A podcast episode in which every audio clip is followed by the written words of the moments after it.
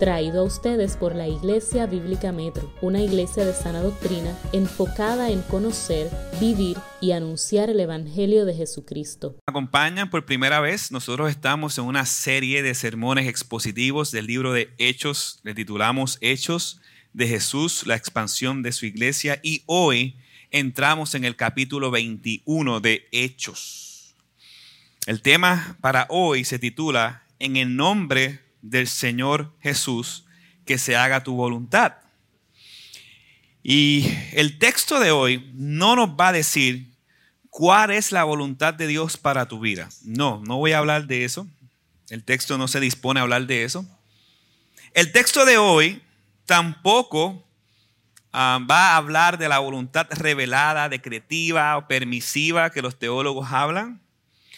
Lo que el texto de hoy nos explica y lo que yo deseo explicarles es cómo debe verse la voluntad de Dios en tu vida y, qué, y de qué nos debemos o cómo nos debemos cuidar para permanecer en esa voluntad.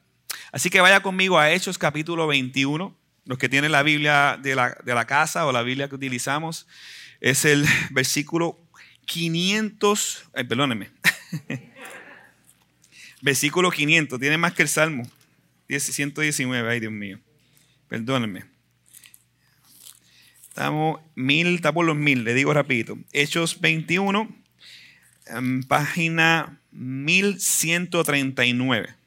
Y nos vamos a detener en el versículo 16. Así que vamos a leer Hechos 21, versículos 1 al 16. Dice el texto. Después de separarnos de ellos, salimos y navegamos con rumbo directo a Cos. Al día siguiente a Rodas y de allí a Patarra. Al encontrar un barco que iba a Fenicia, eh, subimos a bordo y nos hicimos a la vela. Cuando vimos la isla de Chipre, dejándola a la izquierda, navegamos hacia Siria y desembarcamos en Tiro porque la nave, la nave, la nave, la nave debía dejar allí su cargamento. Después de hallar a los discípulos, nos quedamos allí siete días y ellos le decían a Pablo por el Espíritu que no fuera a Jerusalén. Pasado aquellos días partimos y emprendimos nuestro viaje mientras que todos ellos con sus mujeres e hijos nos acompañaron hasta las afueras de la ciudad. Después de arrodillarnos y orar en la playa, nos despedimos unos de otros, entonces subimos al barco y ellos regresaron a sus hogares. Terminando el viaje desde Tiro, llegamos a Tolemaida y después de saludar a los hermanos, nos quedamos con ellos un día. Al día siguiente partimos y llegamos a Cesarea. Y entrando en la casa de Felipe el evangelista, que era uno de los siete, nos quedamos con él. Este tenía cuatro hijas vírgenes que profetizaban. Y, deteniéndonos allí varios días, descendió de Judá cierto profeta llamado Agao, quien vino a vernos y tomando el cinto de Pablo, se ató las manos y los pies y dijo, así dice el, Señor, el Espíritu Santo, así atarán los judíos en Jerusalén al dueño de este cinto y lo, que, y lo entregarán en manos de los gentiles. Al escuchar esto, tanto nosotros como los que vivían allí le rogamos que nos subiera a Jerusalén. Entonces Pablo respondió, ¿qué hacen llorando y quebrantándome el corazón? Porque listo estoy no solo para ser atado, sino también a morir en Jerusalén por el nombre del Señor Jesús. Como no se dejaba persuadir, dejamos de insistir diciéndonos, que se haga la voluntad del Señor. Después de estos días nos preparamos y comenzamos a subir hacia Jerusalén. Nos acompañaron también algunos de los discípulos de Cesarea, quienes nos condujeron a Nazón de Chipre, un amigo, un antiguo discípulo con quien deberíamos hospedarnos. Cuando nosotros comenzamos la plantación de, de acá de la iglesia en IBM, Obviamente comenzamos en la casa, si quieres saber más de la historia, solo hablamos otro día, pero simplemente quiero hacer una ilustración. Cuando nosotros comenzamos la plantación, eh, llevamos varias semanas que nos reuníamos, creíamos que era eh, el perro, Rosa, yo y los nenes. Y yo creo que Alejandra también por ahí. No me acuerdo muy bien los detalles. Pero nada, la plantación eh, era bien poquitas personas y, obviamente ah, si tú llegas a plantar una iglesia con la idea de business, de, negocio exitoso, pues vas a frustrarte. Ah, las iglesias no se plantan con un negocio de business, se plantan porque es la voluntad de Dios y se acabó. Sea que pastoreas a una persona o sea que pastoreas a 100. Ah, y en ese momento llegó una llamada telefónica de un amigo que me decía que me invitaba a trabajar en una compañía de software bíblicos. Me pagó un pasaje, eh, unas comidas espectaculares, una tarjeta no sé con cuántos miles y un salario de, doctor. Y en ese momento, eh, por un momento, eh, hablaba con Rosa y con una amiga, y por un momento mi mente como que se vio entre, ¿esta es la voluntad de Dios o esta no es la voluntad de Dios? En un momento. Luego orando al Señor y, meditando, eh, Dios confirmó que no era su voluntad el que yo tomara ese trabajo. Y no lo confirmó con un rayo, yo soy el Señor, no. Lo confirmó porque si Dios había hecho todo lo que nosotros veníamos haciendo, todo el esfuerzo, toda la pasión, todo, y de repente te va a cambiar todo de la noche a la mañana, no, como que no entendíamos. En un momento dado tan, tan, tan valiente, que cualquier persona diría, no, este es el momento, esta es la puerta que Dios está abriendo para ti. Ninguna puerta que Dios está abriendo para ti. Tal vez sería tu carne o no sé qué. Y en ese momento desistimos, oramos y decimos, Señor, tú nos llamaste a Carolina, que se haga tu voluntad, no la nuestra, y descansamos en ti con gozo decidimos hacer eso. Hoy en día le doy gracias a Dios de no haber cometido ese horror en contra de su voluntad de irme a hacer eso, eh, porque no era la voluntad de Dios.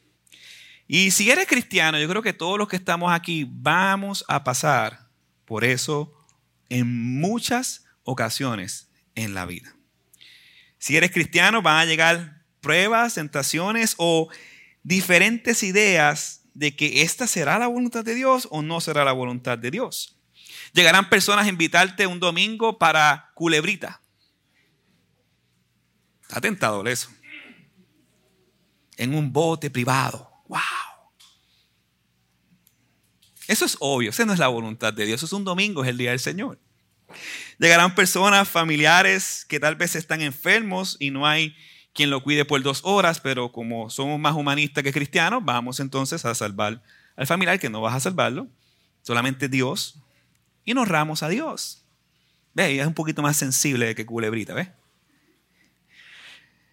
Dios nos está llamando al ministerio, pero ese mismo momento te ofrecen un mejor salario en el trabajo. Ah, es de Dios el ministerio.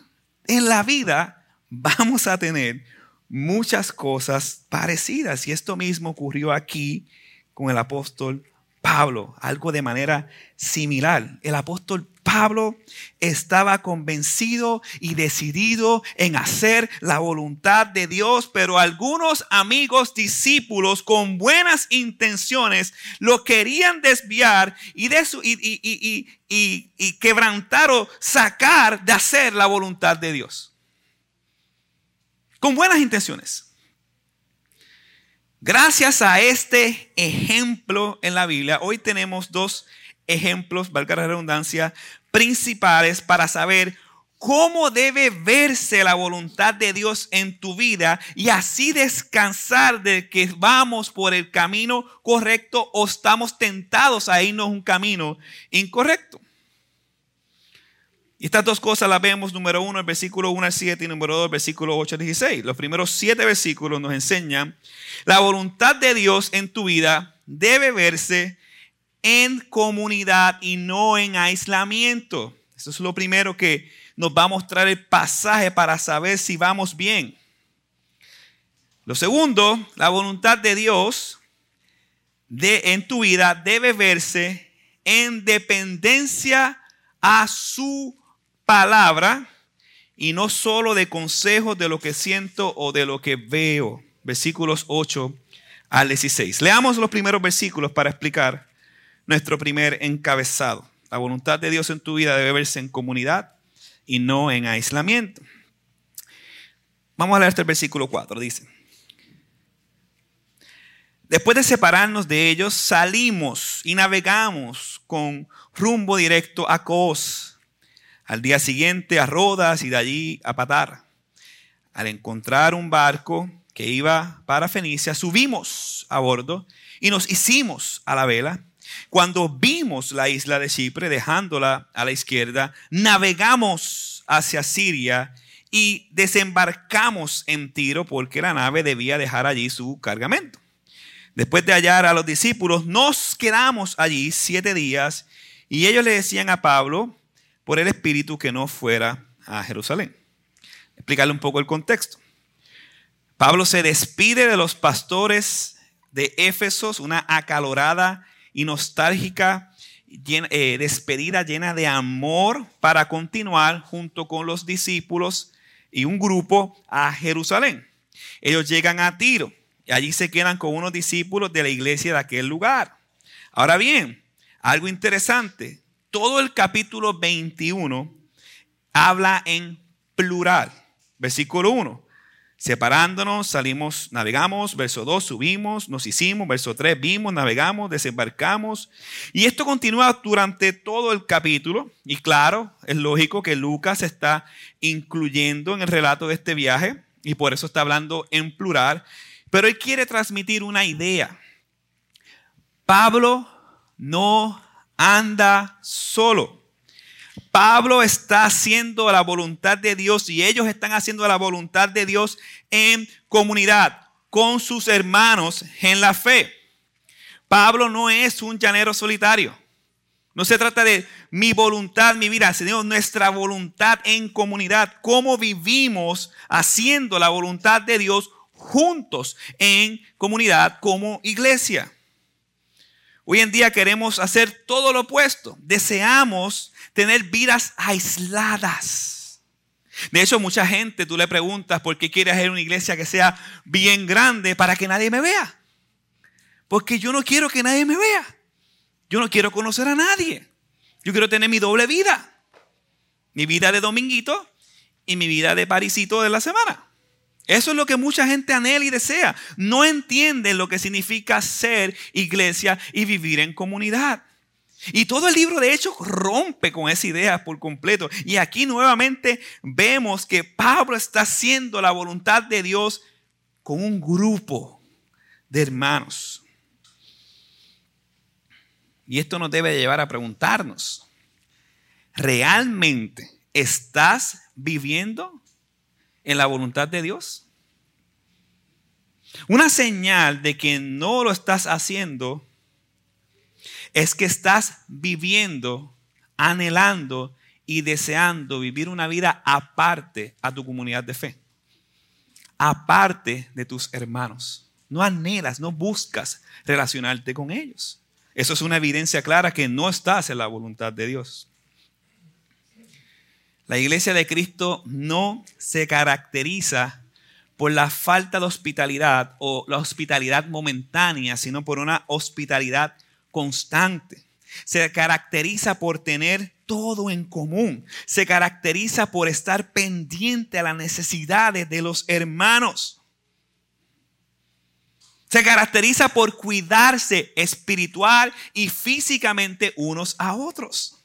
Se caracteriza por ayudar a que cada hermano crezca a la imagen y semejanza de Cristo. Y esto es lo que vemos aquí.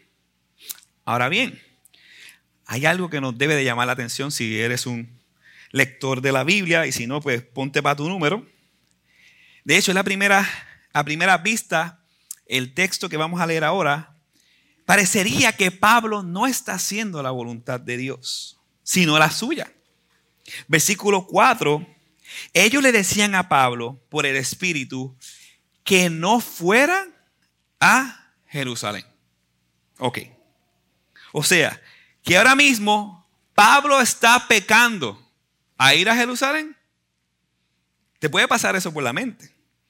Ahí dice por el Espíritu. O sea que cuando Pablo en Hechos 19 planeó ir a Jerusalén, lo hizo en la carne. Eso es lo que nos puede pasar por la mente. Este texto entonces nos muestra que Pablo era un necio. Estamos hablando de un grupo de hermanos diciéndole de parte de Dios que no vayas. Y tú como quieras vas. ¿Eso es lo que estamos interpretando? Bueno, solamente tenemos dos alternativas. O Pablo es un, meganecio o yo no estoy entendiendo el pasaje. Yo opto por la segunda. Porque en ningún momento de la Biblia vemos a Pablo en necedad. Él sí es un pecador como todos nosotros, pero la característica fundamental de Pablo no es necedad, es hacer la voluntad de Dios cueste lo que cueste. Así que descartamos esa idea. Con esto en mente vamos a observar qué quiere decir el texto. Primeramente, Pablo no es un necio porque Pablo sí escucha a los demás. ¿Cómo sabemos que Pablo sí escucha a los demás? En una ocasión anterior, Pablo escuchó a los discípulos en Damasco cuando los judíos querían prenderlo y lo bajaron por una muralla con una canasta. ¿Recuerdan esa parte al principio? En Hechos 9, si no me equivoco. Otra cosa, en Éfeso, los discípulos de Pablo y ciertas autoridades le habían dicho que no fuera al anfiteatro porque había un revuelo y lo querían proteger. Y Pablo, ¿qué hizo? Hizo caso. Así que vemos a Pablo escuchando a sus hermanos. Así que Pablo no es un necio. Pero en Cesarea, donde estamos ahora, la situación tiene un enfoque diferente. Porque Pablo sabe que el Espíritu Santo le está llevando a Jerusalén. En los hechos anteriores que mencioné, Dios estaba moviendo a los discípulos para proteger a Pablo en ese momento de que no le pasara absolutamente nada, específicamente la muerte. Pero en esta ocasión es Dios empujando, llevando, dirigiendo, poniéndole esa valentía y esa fuerza para hacer la voluntad de Dios. Segundo, cuando dice por el Espíritu, en griego, no se trata de un mandato del Espíritu que prohibía a Pablo ir a Jerusalén. Más bien, el Espíritu había revelado a los creyentes que en Tiro que Pablo sufriría, y vas a ver por qué estoy diciendo esto, porque hay un énfasis, que Pablo sufriría en Jerusalén, y eso se va a repetir cuando Agabo profetiza los sufrimientos de Pablo en el versículo 12, y mire la reacción más adelante del grupo que estaba con él. La reacción es la misma. No vayas, no vayas. Tercero, Pablo tiene claro un principio que lo vemos en 1 Corintios 14:32 y el principio es este. El don de profecía está bajo el control de los profetas. Primera de Corintios capítulo 14 versículo 32 para los que tomen notas. Pablo estaba muy claro que el sentimentalismo, el deseo de sus hermanos por perseverar la vida de Pablo estaba operando en ese momento. La revelación de los sufrimientos de Pablo estaba bien, pero el sentimiento estaba operando en estos, en estos profetas, en esta profecía, en esto que le estaban queriendo decir. Los cristianos de Tiro oyeron al Espíritu Santo decir que Pablo se encontraría con adversidades, pero ellos no entendían el propósito de los sufrimientos de Pablo. Solamente los entendía Pablo. Así que le dicen que no vaya. Y es normal. Yo haría lo mismo. Mira, este, hay que ir para Siria o vamos a ir para este lugar. Y yo, pero es que la cosa está está caliente, no vaya. Pero es que entiendo que Dios me está llevando a ese lugar. Pero nuestro corazón de protección automáticamente va a hacer eso. Este pasaje desmiente entonces algunas ideas populares de nuestros días. Por ejemplo, todo tiene que fluir para que se haga la voluntad de Dios. Bueno, si es así, los discípulos no hubieran salido de Jerusalén jamás, porque había un ambiente hostil, nada fluido. Si hubiese sido así en el primer encarcelamiento de Pedro, ah, me metieron preso, esto no es de Dios. ¿Por qué Dios no me va a meter preso? En, ocasiones el hacer la voluntad de Dios es un asunto de viento y marea. La obediencia traerá problemas en nuestra vida. Si tú piensas que la obediencia va a traer peace and love, es una obediencia hippie. Pero obediencia bíblica va a traer consecuencias en nuestra vida, pero todo para la gloria de Dios y para nuestro bien, que es lo más importante dentro de todo.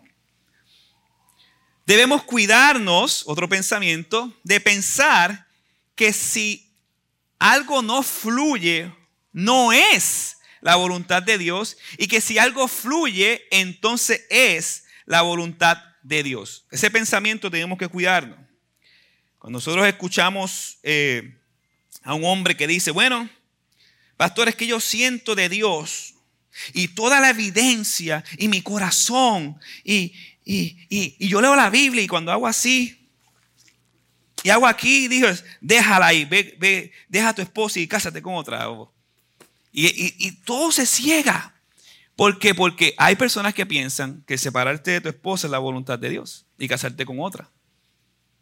¿Cómo llegó a esa conclusión? Bueno, aparte que tiene un gran problema entendiendo la Biblia y no, de hecho, no la lee, o la lee, la lee con concupiscencia. La realidad es que muchas veces dejamos que sea el sentimiento el que domine la razón.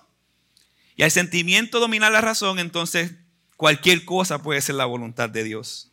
Nosotros no hacemos la voluntad de Dios por una paz mística, sino por lo que Dios dice en su palabra, por sus principios, por su ley. Ahora bien, ¿cuál fue la respuesta en esta ocasión de Pablo? Pues en esta ocasión Lucas solo nos dice que partieron. Pero más que la respuesta de Pablo, Lucas nos quiere enfatizar en la respuesta de estos discípulos, en la respuesta de la iglesia. Mire cómo dice el versículo 5. Pasado aquellos días partimos y emprendimos nuestro viaje, mientras, mientras que todos ellos, con sus mujeres e hijos, nos acompañaron hasta las afueras de la ciudad. Después de arrodillarnos y orar en la playa, nos despedimos unos de otros, entonces subimos al barco y ellos regresaron a sus hogares. Una evidencia de que no solo la voluntad de Dios es un asunto de comunidad, sino que es un asunto de tu familia completa, es este verso. Aquí vemos un claro ejemplo de cómo nuestra familia inmediata debe de estar involucrada en la obra de Dios. La segregación o como le llamamos hoy en día el dualismo religioso, la separación entre lo religioso o lo pecaminoso de lo espiritual ha hecho un gran daño. Hace, hace un tiempo atrás, no ahora, yo me reuní con un pastor de Salinas. Bueno, usted lo conoce, Pastor Luis León, predicó aquí sobre la familia. Y él me dijo una vez, cuando vayas a Salinas, mira todos los deambulantes que ves allí y mira todos los adictos. Y cuando él me dijo, yo le dije, ¿para qué? ¿Sabes quiénes son todos esos? Los hijos de los pastores. La pregunta es, ¿por qué todos esos eran los hijos de los pastores? Porque los hombres separaron el ministerio de la familia. Cuando el ministerio es la familia. Esto es una familia.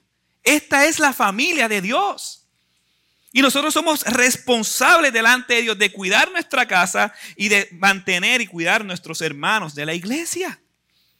Pero esos hombres dejaron a sus familias encuevadas.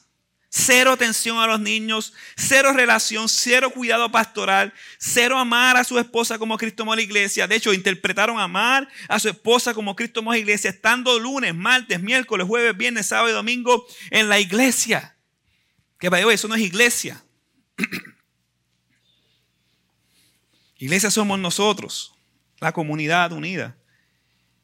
Y me dio mucho dolor saber eso. Pero eso no solamente le pasa a los pastores, nos pasa a todos nosotros si no entendemos esto. Vivimos en familia. Es la familia de Dios. Hombre, debe cuidarte de que el ministerio no se convierta en la piedra de tropiezo de la obra de Dios en tu familia. Puedes hacer del ministerio tu Dios. Porque mucha gente vive falta de identidad. Y una persona falta de identidad es un grave peligro. Porque su identidad no está en que es hijo de Dios. Su identidad está en la posición. Mi identidad es pastor. Mi identidad no es pastor. Esa es mi función. De hecho, mi identidad no es ser padre, tampoco es ser esposo. Esas son funciones que glorifican a Dios. Mi identidad es ser hijo de Dios. Tu identidad no es ser tu profesión ni nada de eso. Tu identidad es ser hijo de Dios. Y ahí tú descansas y confías. Y en base a eso haces tu función para la gloria de Dios. Pero no confundas una cosa de la otra. El pasaje concluye con la llegada de Pablo y su grupo a Tolamida, donde se quedaron con los hermanos un día. Ahora bien, estamos claros que la voluntad de Dios no debe verse en aislamiento, sino en comunidad. ¿Estamos claros? Pero no solo eso, la voluntad de Dios debe verse en una dependencia de las escrituras. Y no solo de consejos o sentimientos de lo que vemos, como va a ocurrir del versículo 8 en adelante. Leamos el versículo 8. Este es nuestro segundo encabezado. Al día siguiente partimos y llegamos a Cesarea. Y entrando en la casa de Felipe, el evangelista, que era uno de los siete, nos quedamos con él. Interesante. Reaparece luego de 20 años de proceso. Recuerda que el libro de Hechos se escribió durante muchos años. Reaparece luego de 20 años Felipe. Y ahora lo encontramos aquí junto a su familia. Nuevamente el énfasis en familia. Felipe fue uno de los elegidos para el diaconado junto con Esteban por la iglesia al principio en el libro de Hechos. Esteban fue el primer mártir de la iglesia y Pablo estuvo apoyando el asesinato de Esteban. Así que vemos aquí varias cosas interesantes dentro de la voluntad de Dios para la vida de Pablo. Felipe hospeda al cómplice del asesinato de su hermano. Claro, ahora Pablo también es su hermano. En Cristo Felipe era su hermano y aquí Pablo también es su hermano. Pero yo no sé, yo no he pasado por eso, por esa sensación extraña que tengo un compañero de ministerio o un hermano que amo y que quiero mucho y que termina muerto y de repente 20 años después yo me quedo en casa del cómplice del asesinato de mi hermano. Eso es una eso no, no, no cuadra. Lo que sí cuadra es que eso sí lo puede hacer el poder del evangelio. El evangelio nos da la capacidad de perdonar a cualquier persona. ¿Por qué? Porque sí como Dios nos perdonó a nosotros siendo tan miserables, siendo tan malvados, muertos nuestros delitos y pecados, ¿cómo nosotros no podemos perdonar a una persona que ha nacido de nuevo, que es hermano en Cristo? Imposible. Y aquí Pablo nos da un claro ejemplo y yo creo que nos da algunas bofetadas espirituales. ¿Cómo es posible que tú no perdonas a un hermano porque un día habló mal de ti? Charles Spurgeon decía que si hablan mal de ti no te preocupes, porque si supieran más de ti hablaría peor. Hermanos, qué rígido es nuestro corazón al perdonar. Cuando veo aquí que este Felipe está perdonando o está compartiendo, dándole su casa para hospedar a Pablo, nos debemos de preguntar cada uno de nosotros, ¿por qué yo no he perdonado? Amada iglesia, un creyente que no perdona yo entiendo que puede haber luchas, claro. No voy a hacer ahí GI, no, claro. Yo entiendo que va a haber luchas emocionales.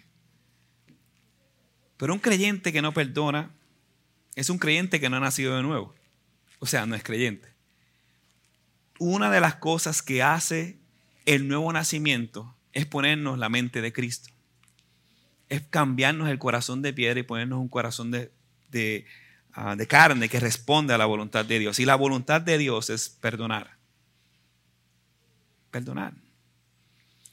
Así que este texto te debe de motivar a obedecer a Dios y no estar sacando de las pajas a los demás, sino buscar perdón y reconciliación, porque eso glorifica a Dios. Dios está siendo glorificado aquí. Dios le dio una hermosa familia también a Felipe que sirve al Señor, dice el versículo 9. Este tenía cuatro hijas vírgenes que profetizaban. Recordemos que hombres, mujeres, niños y niñas profetizaban según el orden de Dios. ¿Y qué profetizaban? Las cosas reveladas por Dios para la edificación de la iglesia. Y esto tuvo un periodo de tiempo. La profecía existía para edificar la iglesia en lo que llegaba la instrucción apostólica y la revelación de los apóstoles para poner las escrituras finales. Y una vez llegaron los apóstoles, la instrucción final ya no hacía falta más profecía porque ya estaba todo escrito.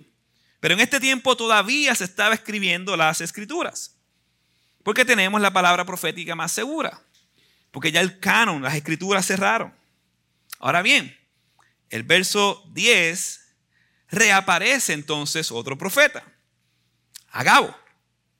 Y deteniéndonos allí varios días, descendió de Judea cierto profeta llamado Agabo, quien vino a vernos y tomando el cinto de Pablo se ató las manos y los pies y dijo, así dice el Espíritu Santo, así estarán los judíos en Jerusalén, atarán, atarán los judíos en Jerusalén al dueño de este cinto y lo entregarán en las manos de los gentiles. Varias preguntas que debes hacerle al texto. ¿Por qué Dios no utilizó a las hijas de Felipe y Dios envió a Gabo? Eso es una pregunta válida. Y otra pregunta que debes hacer, ¿para qué Dios envió a Gabo? Si ya está claro de todo lo que está pasando. Entendemos que la razón por la que no utilizó a las hijas de Felipe y Dios mandó a traer a Gabo tendría que ver con un orden bíblico. Mujer enseña a mujer o al ser solteras, Primera de Corintios 11 capítulo 5. Pero toda mujer que tiene, que tiene la cabeza descubierta, eso tiene que ver con señal de autoridad, mientras ora profetiza, deshonra su cabeza. ¿Ok? Estamos bien. Están respetando el orden bíblico. Ahora bien, ¿por qué envió a Gabo si él ya sabía lo que iba? Lo envió para que Pablo desistiera de hacer su voluntad o lo envió para afirmar la voluntad de Dios en la vida de Pablo? Esas son las únicas dos posibles preguntas. ¿Lo envió para que Pablo desistiera de hacer su voluntad? ¿O lo envió para afirmar la voluntad de Dios en su vida? Leamos los versículos 12 al 14 para contestar y expandir esa pregunta. Dice, al escuchar esto, tanto nosotros como los que vivían allí, le rogamos que no subiera a Jerusalén entonces Pablo respondió, ¿qué hacen llorando y quebrantándome el corazón? Él no le reclamó nada a Gabo. Observen. Porque listo estoy no solo para ser atado, sino también a morir en Jerusalén por el nombre del Señor Jesucristo. Como no se, como no se dejaba persuadir, dejamos de insistir diciendo lo que se haga de la voluntad del Señor. La respuesta de Pablo no solo afirma su convicción, sino también el propósito de Agabo. Pablo estaba convencido de que era Dios que lo estaba guiando. En Hechos capítulo 9, versículo 16, Jesús dice, yo le mostraré cuánto debe de padecer por mi nombre. Y según Hechos capítulo 20, versículos 22 al 23, lo que le dice a Gabo no es una advertencia para que se detenga, sino para que continúe. Tal vez en el verso 4 Pablo hizo silencio y meditó como yo o tú tal vez meditamos, pero al venir a Gabo como una autoridad de Dios lo animó a continuar. Y confirmó lo que él ya sabía. Así que Agabo no fue como advertirle, no vayas. Agabo fue a decirle lo que iba a suceder. Agabo lo animó, fue gasolina, vitamina para su alma. Agabo es utilizado por Dios para afirmar su llegada a Jerusalén y confirmar lo que Dios ya le había advertido. Vaya conmigo a Hechos capítulo 20, por favor. Hechos capítulo 20. Estamos en el 19, un capítulo antes. El 21, un capítulo antes. Hechos capítulo 20. Lee el versículo 22. Ahora yo, atado en espíritu, voy a Jerusalén sin saber lo que allá me sucederá. Él no sabía lo que iba a suceder, solamente lo que dice en el versículo 23. Salvo que el Espíritu Santo solemnemente me da testimonio en cada ciudad diciendo que me esperan cadenas y aflicciones. ¿Qué hace Agabo? Ahora Gabo, en Hechos capítulo 21, puede volver, se lo confirma y le explica. Le dice, Agabo lo que hace es como los, los profetas del Antiguo Testamento. Agabo hace una ilustración y le afirma lo que él no sabía que sucedería específicamente, vas a ser entregado a los gentiles. Y hace una ilustración como los profetas del Antiguo Testamento. No sé si se recuerdan a Jeremías cuando estaba ah, eh, en el alfarero que estaba moldeando el barro y después el que hace el barro lo destruye y el Señor le dice, así como estás destruyendo el barro y construyendo, así haré yo combinación. Él está haciendo una ilustración. En la Biblia hay muchas ilustraciones. Así mismo pasó con el profeta ah, Isaías, que estaba desnudo y descalzo para ejemplificar lo, que iba a suceder con su nación. Y así, así sucesivamente Agao hace esta ilustración para mostrarle porque no es de manera literal lo que va a pasar, para mostrarle que será entregado como ya Dios había prometido en su palabra.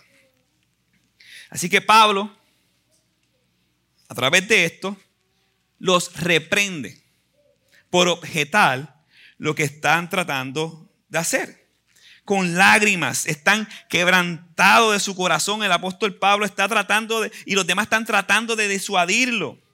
Por eso rechaza su llanto. Primero porque él mismo emocionalmente estaba afligido, como dice el versículo 19. Y segundo, porque quiere obedecer al Espíritu Santo. En este momento los sentimientos de los buenos amigos se estaban convirtiendo en enemigos de la fe y de la voluntad de Dios. Algo parecido le ocurrió a nuestro Señor Jesucristo con el apóstol Pedro, ¿recuerdan? Justamente antes de ir a la cruz, Pedro, eh, Jesús le dice a sus discípulos lo que iba a suceder y Pedro se mete y dice, jamás.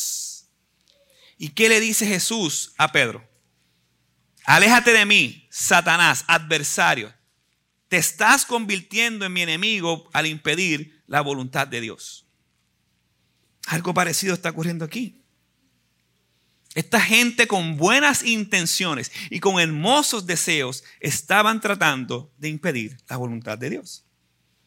Y es aquí cuando vemos que las buenas intenciones no siempre son la voluntad de Dios.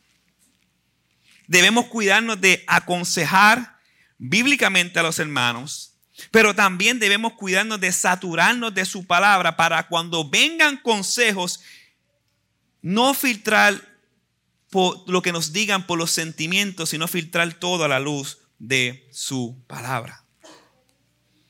Es su palabra la espada para aconsejar, pero también el escudo que nos protege de pensamientos que nos alejan de vivir haciendo la voluntad de Dios. Yo estuve un fin de semana, unas semanas pasadas, eh, en una charla y casualmente trataron el tema de los pensamientos. Y hay tantos consejos prácticos. Cuando vengan pensamientos a tu vida que tú tal vez tú entiendas que no es la voluntad de Dios, cita un texto bíblico que vaya en contra de ese pensamiento. Léelo, márcalo, medítalo, Háblalo, discútelo, grítalo si es necesario. Porque nosotros vamos a ser atacados primeramente por nuestros pensamientos. Esa es la batalla grande en nuestra vida. Escríbelo en las paredes de tu casa. Solo gracia, solo Cristo, solo fe. Entiende qué significa eso. Filipenses 4:13, cuando, cuando estén pasando por momentos difíciles, el Señor es mi fortaleza. Tú guardarás en perfecta paz cuyo pensamiento en ti persevera. Por salvos habéis sido, eh, por gracia habéis sido salvados. Eh, esto no es de vosotros un don de Dios, no por obra para que nadie se lo ríe, porque somos hechura suya, creado en Cristo Jesús, para que, para que andemos en buenas obras, las cuales preparó antemano. Memorícense sus versículos. Es Dios hablando a tu corazón. No se almonde al mundo actual, sino, renovando, sino renueven sus pensamientos, para así poder comprobar la voluntad de Dios que es buena, agradable y perfecta. Todos estos pensamientos llegan a tu vida para, para que traer descanso a tu alma. Pero ¿qué hacemos nosotros? Pasamos horas y horas y horas y horas y horas y horas en lo que Gigi llamaba la caja del diablo. y no es que sea del diablo, eso está bien. Podemos compartir. Pero cuando algo acapara tanto nuestro corazón, ¿qué tiempo le estamos dedicando a la palabra de Dios? En un mundo que todo el tiempo nos están tirando dardos y dardos y dardos. No vamos a poder discernir la voluntad de Dios si no nos saturamos de su palabra. Un amigo hace tiempo atrás me dijo, siento de Dios dejar de trabajar en este lugar. Y yo no soy profeta. Yo simplemente vi, analizamos juntos y a la luz de su palabra dije, no te conviene. ¿Qué sucedió? Pues se quedó sin la soga y sin la cabra. Gracias a Dios, Dios tuvo gracia y misericordia al tiempo, consiguió otro trabajo. Pero ¿qué, ¿qué Dios le enseñó a él y qué Dios me enseñó a mí? Confiemos en su palabra, solo en su palabra. Su palabra es la brújula que nos va a llevar al lugar que debemos estar a su perfecta voluntad. Agabo, como profeta de Dios, está firmando a Pablo, porque en vista de su sufrimiento, Pablo ya estaba listo. Pablo estaba completamente en disposición a hacer hasta morir. Si tú lees 2 de Corintios capítulo 11, versículo 23, ve los sufrimientos de Pablo. ¿Son servidores de Cristo? Yo más en mucho más trabajos, en muchas más cárceles, en azotes, en un sinnúmero de veces, con frecuencia, en peligro de muerte. Cinco veces he recibido de los judíos 39 azotes. Tres veces he sido golpeado con varas. Una vez fui apedreado. Tres veces naufragué y he pasado una noche y un día en lo, en lo profundo con frecuencias en viajes, en peligros de río, peligros de salteadores, peligros de mis compatriotas, peligros de los gentiles, peligros de la ciudad, peligros en el desierto, peligros en el mar, peligros entre los falsos hermanos, eh, en trabajos y fatigas, en muchas noches de, desvelo, en hambre y sed, con frecuencia sin comida, en frío y desnudez, además tales cosas externas, además de tales cosas externas, está sobre mí la presión cotidiana de la preocupación por las iglesias. Eso es sufrimiento. ¿Y tú crees que Pablo tiene miedo de sufrir la muerte? Para muchos de nosotros, sí. Lamentablemente no entendemos lo que es la muerte. Estamos hablando de los creyentes. Para un creyente, la muerte es victoria. Filipenses capítulo 1, versículo 21. ¿Qué, peor que ¿Qué es lo peor que te puede pasar a ti, creyente que me está escuchando? 80 años con diabetes.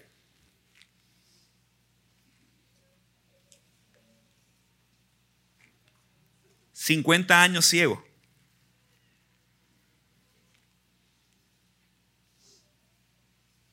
¿60 años en silla de ruedas? ¿33 años y un brazo? ¿Un cáncer? ¿Es lo peor que te puede pasar a ti? Todas estas cosas nos duelen y son efecto del pecado. Pero nosotros estaremos una eternidad con nuestro Señor. De este lado de la tierra vamos a sufrir. Sí, vamos a sufrir. Pero vamos a descansar por siempre y para siempre con tu amado Señor y Salvador. Y esa es nuestra esperanza. Esa es tu motivación de vida. Nosotros nos desgastamos por los demás, sí, claro. Y no se compara en nada lo que hizo Pablo y menos con lo que hizo Jesús. Pero ¿cuál es la recompensa? Descansar en su presencia por siempre y para siempre. Lo peor que le puede pasar a un creyente es estar separado de Dios. Pero no es la muerte. Porque para mí vivir es Cristo y el morir es ganancia. Y no es morir a yo, es morir. Hay que morir yo, sí, pero es morir.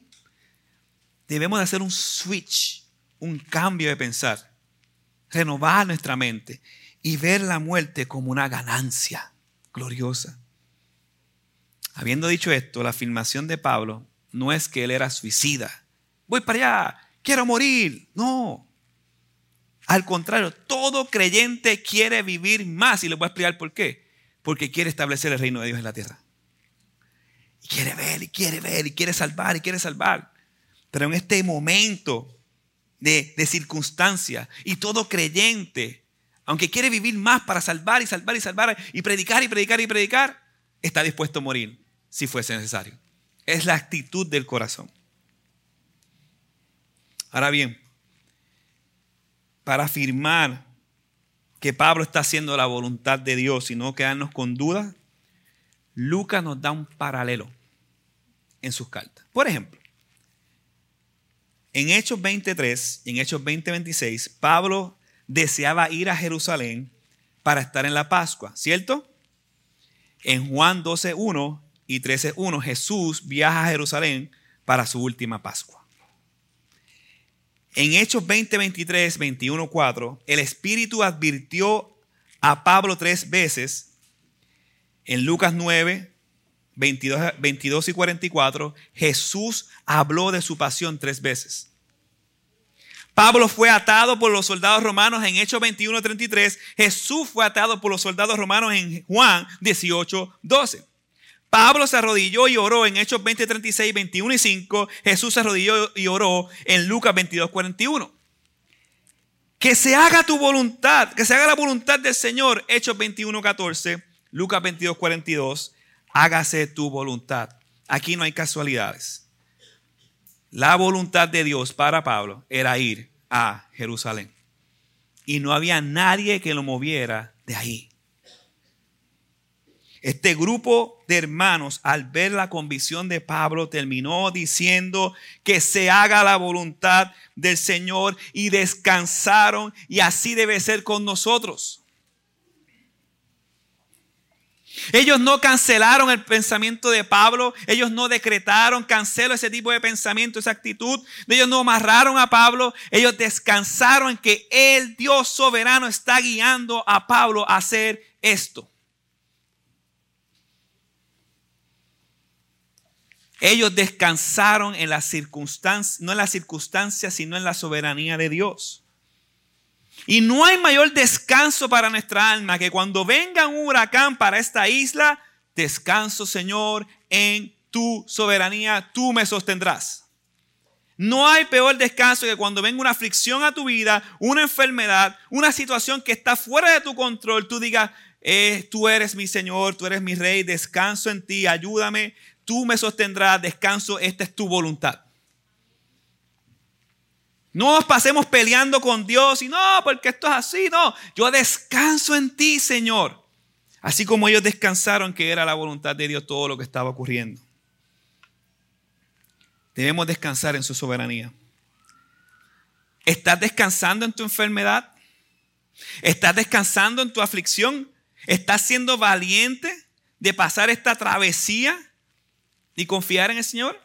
En nuestras fuerzas no podemos, pero con la ayuda de Dios sí. El Señor nos guía a poder descansar en momentos difíciles. A pesar de las profecías, Pablo continúa haciendo la voluntad de Dios, no solo, sino con sus hermanos. Versículo 15, después de estos días nos preparamos y comenzamos a subir hacia Jerusalén. Nos acompañaron también algunos de los discípulos de Cesarea, quienes nos condujeron a, Masón de Chipre, un antiguo discípulo con quien deberíamos hospedarnos. Algunas aplicaciones finales. No dejaron a Pablo solo. Este está loco. Este quiere hacer su voluntad. No, ellos entendieron que era la voluntad de Dios. ¿Y qué hicieron ellos? ¿Se acobardaron y lo dejaron solo? No, juntos sufrieron, juntos, en una hermandad. No tenían miedo de sufrir por causa de Cristo, porque sufrir es parte de la vida del creyente. Ahora bien, ¿cómo nosotros debemos cuidarnos de permanecer en su voluntad? Primero, observa si estás viviendo en comunidad y lo anhelas o estás viviendo aislado. Escúcheme bien. Todas las sectas salen de hombres aislados al principio. Todas las sectas salen de hombres aislados que a la larga tienen una revelación, a la larga tienen algo, hombres aislados. Cuidémonos de vivir en aislamiento. Debes llenarte de la palabra y de la oración para discernir la verdad del error. Una vida vacía de la palabra está condenada a hacer lo que los demás hacen. Una vida vacía de oración es una vida vacía de fe y de la voluntad de Dios. Y por último, toma consejos, pero filtralos a la luz de su palabra. Alguien dijo una vez,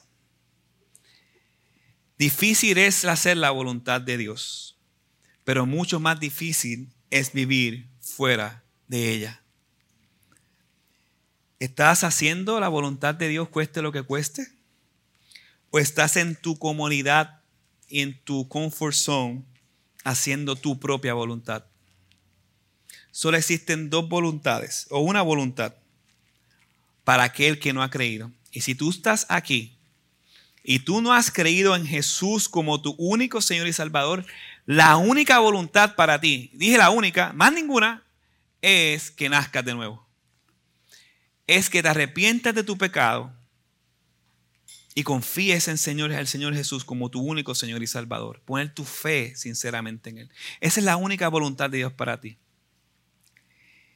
Y si eres o si estás viviendo en la voluntad de Dios y si estás haciendo la voluntad de Dios, como dice el pasaje, parte de hacer la voluntad de Dios es la cena del Señor. Y por eso ahora nos preparamos cada uno de nosotros para recibir la cena del Señor.